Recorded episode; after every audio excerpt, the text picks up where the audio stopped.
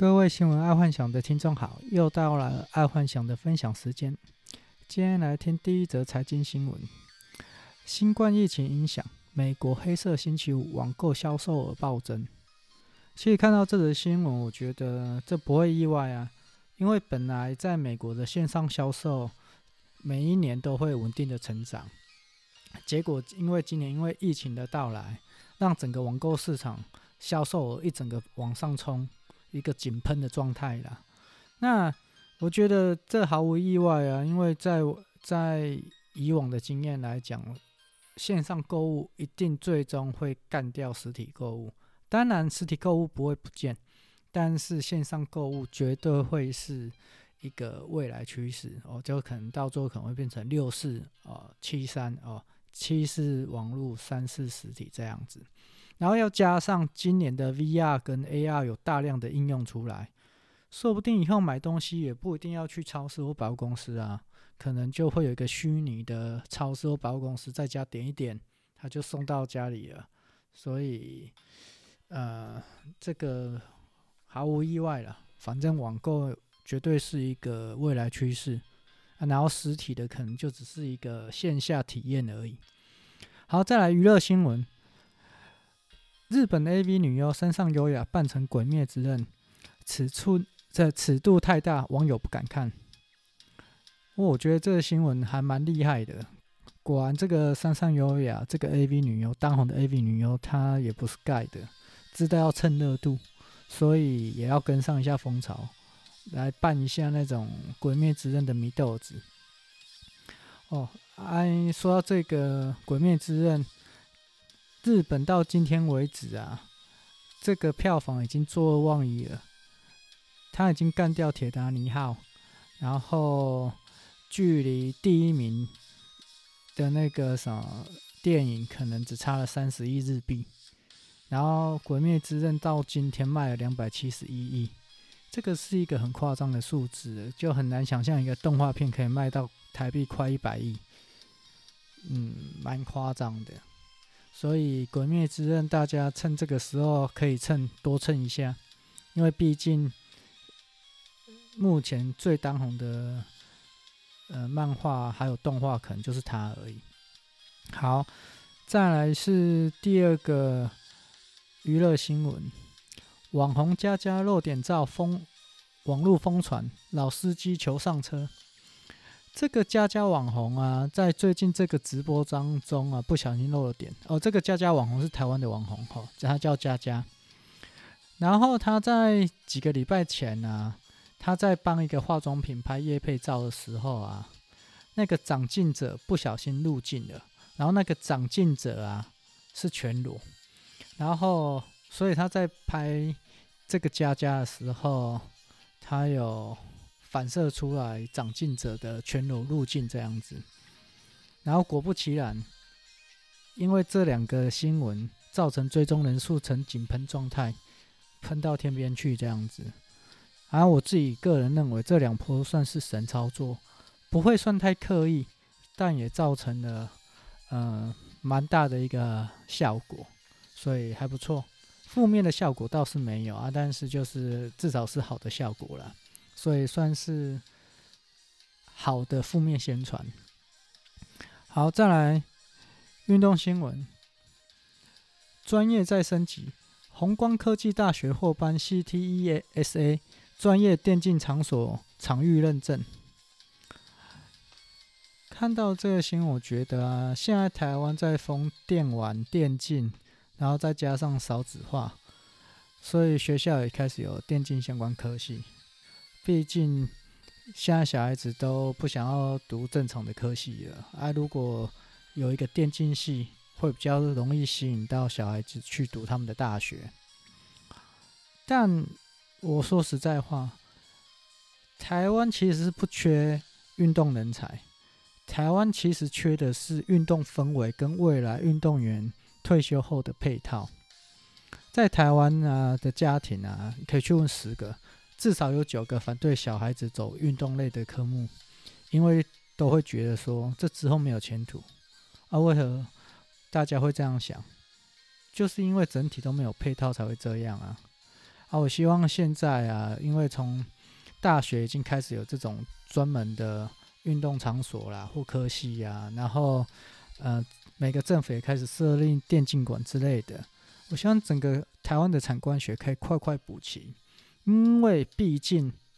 专门在打电动的不一定会赚不到钱，因为尤其像像呃电玩解说啊、直播解说啊、Twitch 啊那一些的，他们光靠这一些就是在家打电动，他们就可以赚钱的，甚至可能赚的比比普通人还多哦。因为在台湾薪水，你刚出社会大概是两万五、三万起跳。如果你打电动，从小就一直播打电动，你过十年之后，可能十几岁开始播，过十年之后，他可能一个月十几万没问题啊。哦，如果都是在退休直播的话，因为整个全世界的的电玩产业大概有一百亿美金，这个产业做不完的，尤其是未来可能机器人都取代了人类的工作，那大家要干嘛？就是做一些娱乐性的新生活，还可以赚钱。好，这个真的是大家要想认真想一下。好，再来国际新闻，哦，这个很重要哦。拜登滑倒，骨头裂开，哦，算闹掉了。啊，这个对我来说，这个算大新闻。毕竟拜登都七十八岁了，然后七十八岁算算有一点年纪了。因为有一点年纪了，通常只要跌倒，身体状况就会急剧恶化。啊，我在想说，啊，如果是这样的话，我是希望他没事啊，不然的话，美国真的有可能会出现第一任女总统，因为七十八岁了，毕竟七十八岁，骨头恢复没那么快。好，第二个国际新闻，靠大麻合法化打击毒枭，墨西哥可能会对大麻全面开绿灯，有望成为全球最大的市场。我看到这个新闻，整个眼睛亮起来。假设墨西哥大麻合法化，我、这个是大代志哦，就大条诶。整个我觉得大麻股票起飞了，因为在美国的大麻股票，说实在的，也才十几只。那他光做加拿大、墨西哥这两个市场可能瘪了，然后美国。拜登上去之后，他可能也会全面开放，因为拜登是支持大麻开放的。现在我就觉得可以去布局大麻股了，因为墨西哥如果通过的话，这个市场实在太大了。然后再来我们生活新闻，这个生活新闻跟妻子跟小三是比较有关系的。好，我们先来听一下这个新闻：台商就医发现。罹患 B 型肝炎，妻子陪诊，疑惑听到关键字，结果就抓包了小三。他这个故事在讲说，呃，台商他回来台湾去就医，发现得了 B 型肝炎，然后妻子就陪他去去问医生说，啊，为什么我老公会得 B 型肝炎？是不是因为他吃了什么保健食品之类的才引起 B 型肝炎？然后医生就跟他说。哦，吃保健食品是不会产生 B 型肝炎，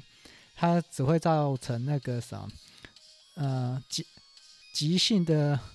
呃肝炎发作，或者是急性的那个代谢功能不好，绝对不会造成 B 型肝炎。那结果，那老婆又问问医生说，那那是怎么会造成？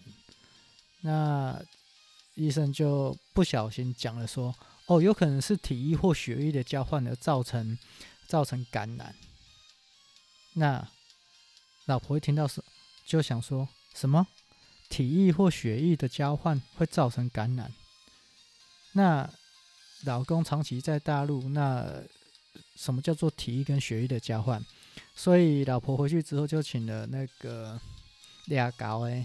哦侦探社去追踪她的老公，结果还真的让她抓到了有老公有小三这样子。所以这新闻告诉我们说，哈，以后有任何感染症，最好单独询问医生，不然很容易被另外一半抓包。因为医生如果不是把戏跳的啦，哦，那个没角抓不，哦，没脚抓不到的那种医生，可能就会帮你出包，啊，就会造成这个问题。好，那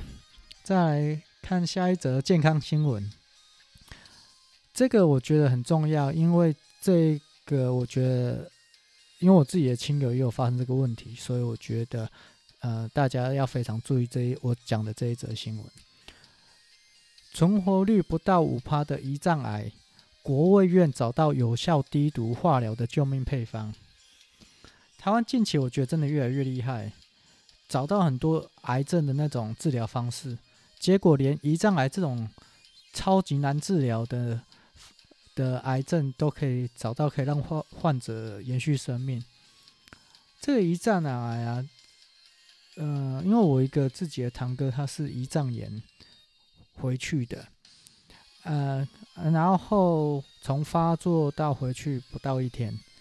然后那就不用讲胰脏癌有多么恐怖了，胰脏炎都这样了，何况是胰脏癌？然后在台湾的国卫院还可以找到方法让患者提高生存率。我觉得光是这个，他就可以去卖到全世界了，像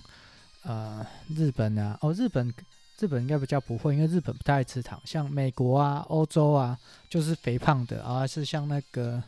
呃帛琉啊，就是爱吃甜食的那些地方，就是有糖尿病比较多的地方，他们的胰脏应该多少都有受到一些损伤了。这个卖去那边应该可以卖到不少钱了。好，再来。科技新闻，我们我们人呢、啊，面对人工智慧的崛起啊，AI 的崛起啊，人工智慧专家订立了法律来作为规范。然后，科幻作家艾萨克·阿斯莫夫在一九四二年写的《机器人三定律》，它在很大的程度影响人们对现实世界机器的态度，甚至啊，成了后续科幻作品所遵从的定理。呃，大家应该有看 Will Smith 那那一部，就是机器人哦，人对抗机器人那个的电影。它里面有讲到有三个机器人三三大定律，就是说，第一个，机器人不可以伤害人类；第二个，机器人必须服从人类；第三个，机器人必须保护自己。然后。这个是在一九四二年写的嘛，就是大家认为这三定律应该是未来如果 AI 机器人出来了，或量子电脑出来了，势必一定要做的一个一个重点。那，呃，再来就是说，最新的呃一个叫 Frank Paskey，他认为有了新的机器人法规之后，人工智慧可以更完善的为人类服务。然后他认为有四点要加强这个机器人三定律，就是第一个，作为人工智慧技术人员，应该好好待在补充专业人士知识的位位置上，而不是取代专业人士。就譬如我这样子说好了，哆啦 A 梦出来是帮大雄解决大雄的事情，而不是取代大雄去处理大雄该做的事情。这样大家懂不懂？就是说。哆啦 A 梦小叮当，他从未来回到过去去帮助大雄，但是他是帮大雄成长，而不是帮助大雄解决事情。就是说，他不会代替大雄去解决事情，而是帮助大雄去解决事情。哦，这个我觉得藤子不雄真的很厉害，他很早就知道这件事情了。好，那第二个，人工智慧跟机器人系统不允许假冒人类。好啊，第三个，我们应该阻止人工智慧参与任何军事任务，而且机器人跟人工智慧系统需要强制的公开自己的身份。在第二跟第三个的意思就是说，哈，因为以后未来 AI 啊或人工智慧会越来越呃拟真，就是很像人类，所以他应该要呃在面对。呃，陌生人的时候，他要很快的说啊，我是机器人，我是 AI 的人，呃，AI 人造体这样子，不然，呃，大家可能会对他有一些防备这样子，或者是不可以用机器人去做军事上的使用等等。但我觉得这个应该很困难啊，在一些像北韩啊，或者是疯子国家菲律宾那一种啊，应该还是会。用人工智慧参与军事任务，但我觉得就是说，他的他这个 Frank Frank Paskey 第一个说，人工智慧技术人员是要补充专业人士的知识，而不是取代专业人士。我觉得这个很好，很棒。因为，呃，假设如果我们人类都被机器人取代了，有一天可能连机器人都会觉得说：“啊，人类这波杀小老鹰啊，我们做了人类该做的事情，那就干脆把人类给消灭掉了。”所以，应该机器人。应该是要来帮助人类哦，就像哆啦 A 梦帮助了大雄，但是是大雄去执行，而不是哆啦哆啦 A 梦去执行哦。这个我觉得应该要这样子解释。所以哆呃哆啦 A 梦小叮当做了一个很棒的解释，就是说他并没有插手大雄的过去与未来，而只是帮助大雄成长。这个。我觉得它可以写在机器人三定律的子规则里面。毕竟我们在十年后可能就可以看到机器人的呃出来哦，或或机器人的呃家用机器人、工业用机器人等等。所以在这之前，一定要把法律完成，不然如果大家拿着机器人杀欧北部哦，我看世界应该会大乱。好，今天先分享到这。谢谢各位听众。然后，如果各位听众有什么想要听的新闻或者是商业手法，哦，欢迎来信来跟我讲，我可以剖析得更深层一点。毕竟我现在只是用新闻套用它有什么样的面向，或者是它有什么应用。然后，如果要深层一点的商业手段或商业手法或黑暗面、商业黑暗面的话，我希望你们。来信来跟我告知啊，我会个别开一个频道或者是一个呃 podcast 来来分析你们的新闻。OK，好，谢谢，嗯，晚安。